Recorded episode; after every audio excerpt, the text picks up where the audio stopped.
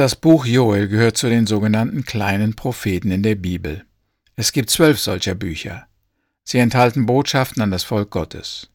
Kleine Propheten heißen die Bücher, weil sie nicht sehr umfangreich sind. Zum Gegensatz zu den kleinen gibt es auch die fünf großen Propheten. Es sind Jesaja, Jeremia, Klagelieder, Daniel und Hesekiel. Sie sind bekannter und ihre Schriften sind länger. Der Prophet Joel ist nicht schwer zu verstehen, jedenfalls am Anfang ist es leicht ihm zu folgen. Es bedarf da nicht vieler Erklärungen und Deutungen. Er beschreibt eine Heuschreckenplage. Ich lese jetzt einmal die Verse 1 bis 14 aus dem ersten Kapitel. Da heißt es, in diesem Buch steht, was der Herr durch Joel, den Sohn Betuels, verkünden ließ. Hört her, ihr Alten und Erfahrenen, hört her, alle Leute im Land. Ist so etwas Unerhörtes schon einmal vorgekommen? Zu euren Lebzeiten oder zur Zeit eurer Vorfahren? Erzählt es euren Kindern, damit sie es ihren eigenen Kindern weitersagen und diese wieder der folgenden Generation. Heuschrecken sind über die Felder hergefallen, Schwarm auf Schwarm, alles haben sie kahl gefressen. Was die einen übrig ließen, haben die nächsten verzehrt. Wacht auf, ihr Betrunkenen, und weint, heult, ihr Zecher alle, denn es wird keinen neuen Wein geben.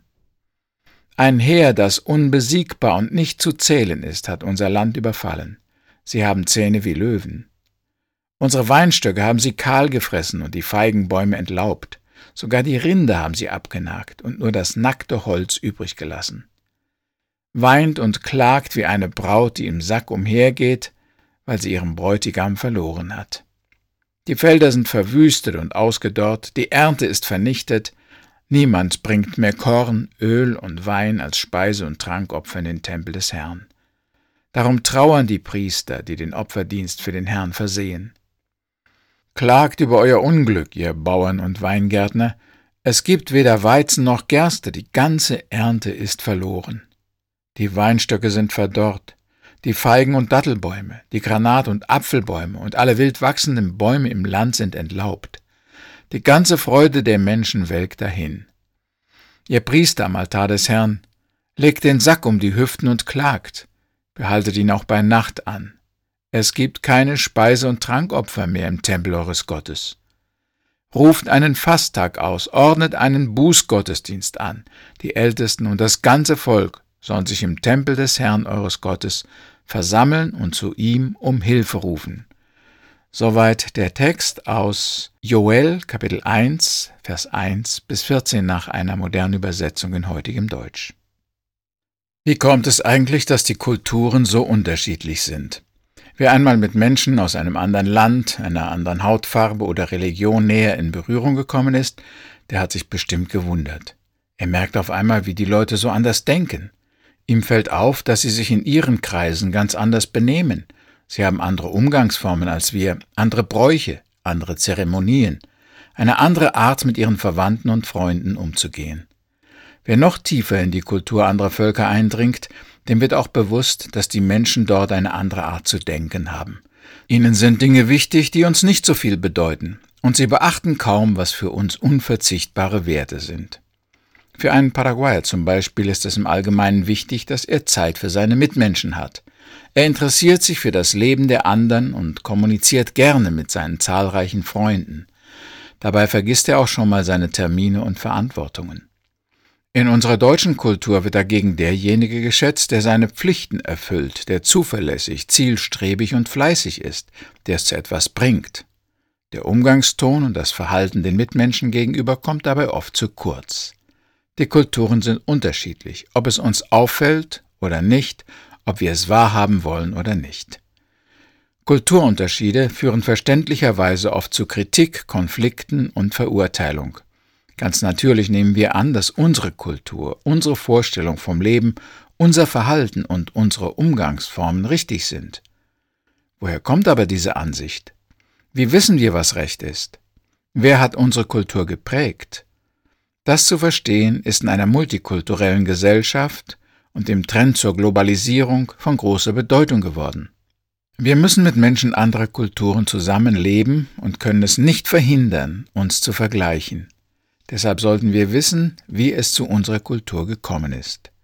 Zu diesem Thema finden wir eine wichtige Aussage im Propheten Joel, den wir eingangs gelesen haben. Kultur wird zu einem guten Teil durch die Umwelt und die Erziehung der Eltern in den ersten Lebensjahren gebildet. Was richtig und was falsch, was Tugenden und Untugenden sind, das vermitteln die Eltern ihren Kindern schon früh. Wie man sich in der Gesellschaft verhält, was erstrebenswert ist und wie man es erreicht, das lehrt uns die Kultur. Wie man mit dem Leben fertig wird und freudige und traurige Ereignisse interpretiert, erfahren die Kinder im Normalfall von ihren Eltern.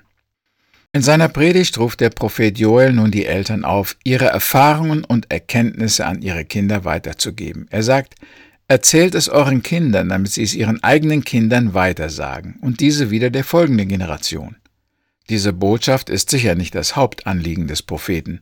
Es ist mehr ein Ventil, das helfen soll, mit Katastrophen fertig zu werden und eine Lehre daraus zu ziehen.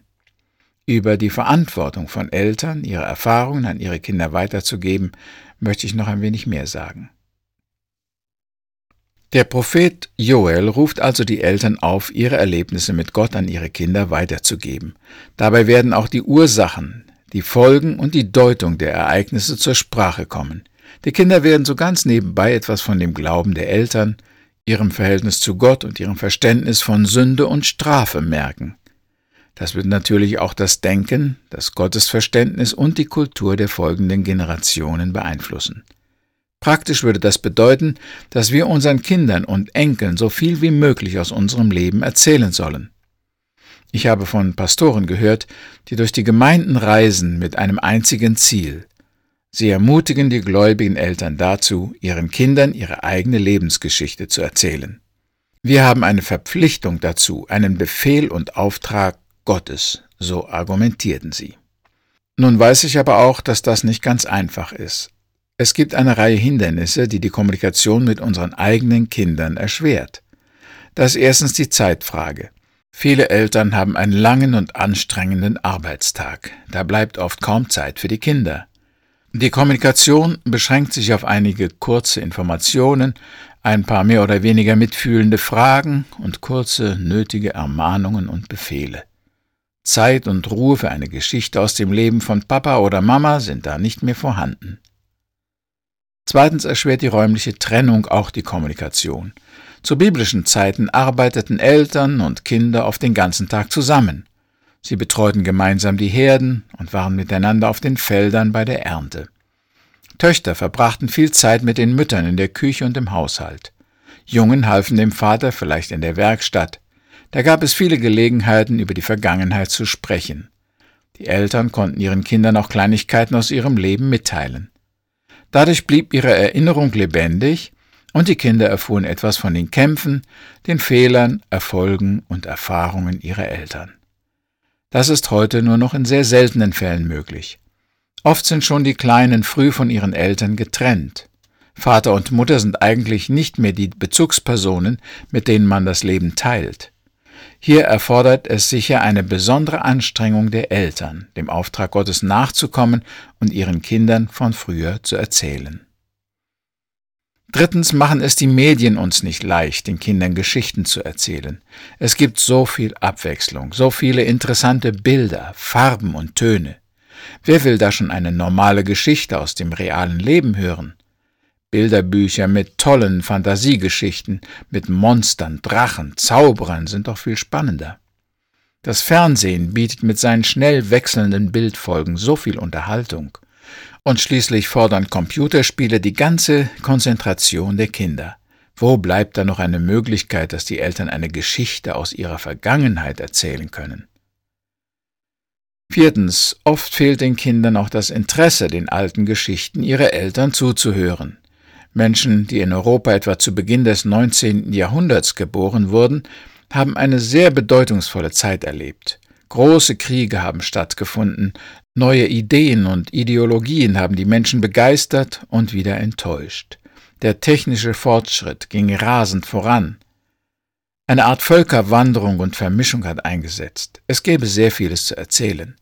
Aber leider winken viele Kinder schon ab, wenn der Vater noch einmal von der Not der Nachkriegszeit in Europa erzählen will oder der Großvater von der Gefangenschaft in Russland. Oft sind die Kinder nicht bereit, sich erzählen zu lassen, wie es war, als es noch keine Computer, keine MP3-Spieler, keine Handys oder Cellulartelefone gab. Sie finden das altmodisch, langweilig und uninteressant. Ihre Gedanken sind auf das Moderne, die Zukunft gerichtet. Aber es ist nicht immer so. Ich habe gefunden, dass Kinder sehr wohl wissen wollen, wie es war, als ihre Eltern klein waren. Erzähl uns doch mal etwas von früher, ist eine Bitte, mit der manche Kinder zu ihrem Vater oder ihrer Mutter kommen. Vielleicht haben die Eltern es nur nicht verstanden, das Interesse zu wecken und zu fördern, das Umfeld entsprechend vorzubereiten oder den rechten Zeitpunkt zu nutzen. Das bringt mich zu dem fünften Gedanken. Fünftens also. Manchmal haben aber auch die Eltern selber Schuld an der mangelnden Kommunikation. Sie sehen nicht die Bedeutung, die ihre Vergangenheit für die nachfolgende Generation hat. Sie sind nicht willig, ihren Kindern aus ihrem Leben zu berichten. Viele meinen, sie hätten keine Zeit oder es sei jetzt nicht eine gute Gelegenheit, über eine persönliche Erfahrung zu sprechen. Manche Eltern denken sicher auch, sie könnten nicht Geschichten erzählen. Oder es gäbe nichts Erwähnenswertes aus ihrer Vergangenheit zu berichten. Vielleicht schämen sie sich auch, vielleicht wollen sie etwas verbergen und fürchten weitere Fragen. Im Fall des Propheten Joel könnte das auch ein Hindernis gewesen sein. Schließlich kam die Heuschreckenplage, von der der Prophet berichtet, als Strafe von Gott. So mussten die Eltern noch etwas von der Ursache für die Katastrophe berichten. Das war für manche sicher nicht erfreulich. Es galt Fehler einzugestehen und Sünden zuzugeben. Aber gleichzeitig erfuhren die Kinder etwas über die Forderungen und die Gebote Gottes. Durch den Bericht ihrer Eltern konnten sie lernen, wer Gott war und was er wollte. Sie erfuhren auch etwas von den guten Absichten Gottes mit den Menschen, von seinem Interesse und seiner Liebe zu seinem Volk. Wo es Eltern schwer fällt, von ihrer Vergangenheit zu erzählen, und wo Kinder nicht die Ruhe und das Interesse haben zuzuhören, bietet sich noch eine andere Gelegenheit. Schreiben Sie doch einfach mal Ihre Erfahrungen auf tun Sie es in Form eines ausführlichen Lebenslaufes. Es sind gar nicht unbedingt schriftstellerische Fähigkeiten erforderlich. Es braucht nicht ein Roman zu werden oder eine spannende Abenteuergeschichte. Aber vielleicht wird das, was Ihnen selbstverständlich und nicht erwähnenswert erscheint, für Ihre Kinder großartig und interessant sein. Eines Tages werden Ihre Kinder doch noch mit Fragen kommen. Sie werden etwas über die Vergangenheit unseres Volkes erfahren wollen und welche Rolle ihre Eltern dabei gespielt haben. Wenn der Abstand zur Vergangenheit erst groß genug ist, wird die Sache wieder interessant. Wenn besondere Krisen auftauchen oder wenn unsere Kinder die Fragen ihrer eigenen Kinder beantworten müssen, wollen sie wissen, was früher war. Eltern und Kinder haben streckenweise die gleiche Geschichte. Das verbindet sie. Die Kultur der jungen Generation wird von der älteren geprägt. Erkenntnisse über das Leben, den Glauben, Gott werden weitergegeben. Wenn eine Generation es unterlässt, ihre Kinder zu prägen, werden es fremde Menschen mit anderen Interessen tun. Die Heranwachsenden werden dann verunsichert und entwurzelt sein. Sie werden ihre Identität suchen und dabei in manche Konflikte und Irrtümer geraten. Zweifellos bemühen sich schon manche Väter und Mütter um eine lebendige Kommunikation mit ihren Kindern. Oft helfen auch Großeltern, andere Verwandte oder Lehrer bei der Bewahrung der Vergangenheit, der Kultur und des christlichen Glaubens innerhalb der Familie. Das ist sehr wichtig in einer multikulturellen Gesellschaft, wo viele Menschen nach Werten und Orientierung suchen. Vor allem geht es Gott aber darum, dass der christliche Glaube nicht verloren geht. Eine Generation soll ihre Glaubenserfahrungen an die nächste weitergeben. Die Kinder sollen wissen, wer der Gott ihrer Eltern war und was sie mit ihm erlebt haben. Bevor wir den jungen Menschen die Freiheit lassen, sich für eine Religion zu entscheiden, sollten sie wenigstens genau wissen, an welchen Gott wir geglaubt haben. Wir beten. Herr, wir danken dir für alle Erfahrungen, die wir in der Vergangenheit mit dir gemacht haben. Hilf uns, Gottes Erkenntnis, Glauben und Gehorsam in die Herzen unserer Kinder zu sehen. Schenke du dann das Wachsen und Reifen und gib auch, dass unser Volk eine neue Verantwortung spürt, seinen Nachkommen in der Gottesfurcht zu erziehen. Amen.